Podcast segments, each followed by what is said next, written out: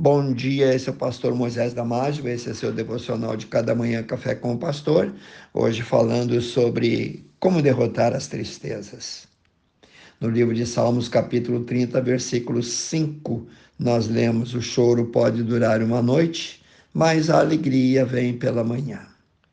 A tristeza é um sentimento caracterizado pela falta de alegria, falta de ânimo, de entusiasmo, de acendimento, falta de prontidão, de disposição e outras emoções de insatisfação.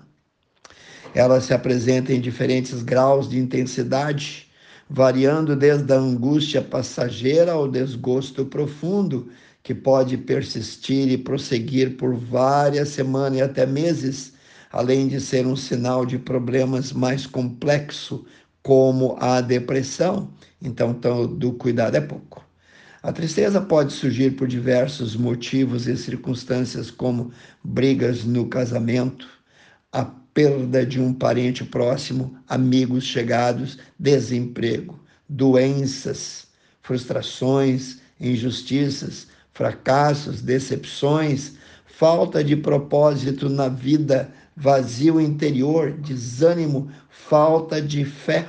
Enfim, existem inúmeras situações e, dependendo da maneira que são encaradas, podem afetar o emocional também das pessoas ao redor. A tristeza é um sentimento que faz parte da vida, sim, é do comportamento humano, mas não é para durar por longo tempo, como está escrito em Eclesiastes 3, 1 a 4. Vemos que há um tempo para tudo, incluindo a tristeza. Isso também implica que a tristeza passa. Deus mesmo não deixa você que é cristão ter um peso maior que as suas forças ou uma situação que você não pode suportar. Lembrando sempre que tudo soma, tudo contribui, tudo agrega, tudo coopera para o bem daqueles que amam a Deus. Leia Romanos 8, 28. Algumas situações de amargura, às vezes, duram mais, outras menos. Mas isso não deve ser motivo para desespero. Deus promete devolver a alegria a quem confia nele e espera nele com paciência. Nos Salmos 41 a 3, nós lemos: Esperei com paciência no Senhor, e ele se inclinou para mim e ouviu o meu clamor. Ele tirou-me de um lago horrível, de um charco de lodo, pôs os meus pés sobre uma rocha e firmou lá os meus passos. E pôs um novo cântico na minha boca, um hino ao nosso Deus. Muitos verão e temerão e assim confiarão no Senhor. Vamos agora para a tristeza à luz da Bíblia. Vamos refletir sobre pessoas que vivenciaram momentos de profunda tristeza e vamos aprender com elas como agir e reagir a esse sentimento. No livro de 1 Reis, capítulo 19, conta a história de um profeta que se chamava Elias, o homem que fora muito usado por Deus, um grande ministério, e que, devido às situações ameaçadoras que ele viveu, ele se entristeceu profundamente. Ele fugiu para o deserto e pediu a morte a Deus, pois se desesperou diante daquela situação. Ele abriu seu coração com sinceridade, Deus o consolou e o fez refletir sobre as suas emoções e atitudes, e o direcionou a sair do deserto e voltar a agir como antes, voltar a agir com sabedoria. Elias saiu de lá e se tornou um mais que vencedor.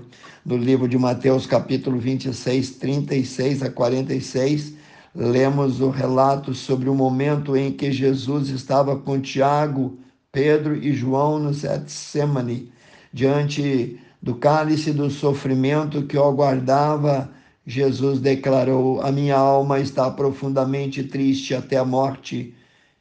Ele pediu que os seus amigos, discípulos, ficassem com ele e ele orou ao Pai podemos perceber que, independente das situações que nos causam problemas e sofrimento, Deus sempre está conosco. Deus sempre está presente, Deus sempre vem com a vitória para nos consolar, nos dar direção, renovar nossas esperanças e nos fazer entender que somente nele encontramos a verdadeira razão para viver, a satisfação plena de alegria. Quero te encorajar a um exercício devocional prático todos os dias, para que você volte a ter alegria. Abra o seu coração a Deus, fale dos seus sentimentos, seja honesto e peça para voltar a tua alegria. Leia Salmos 51, 12 Quero orar contigo, precioso Deus e eterno Pai. Abençoa, Senhor, de uma maneira toda especial aqueles que gentilmente deixaram um espaço do dia para ouvir esse devocional, Pai.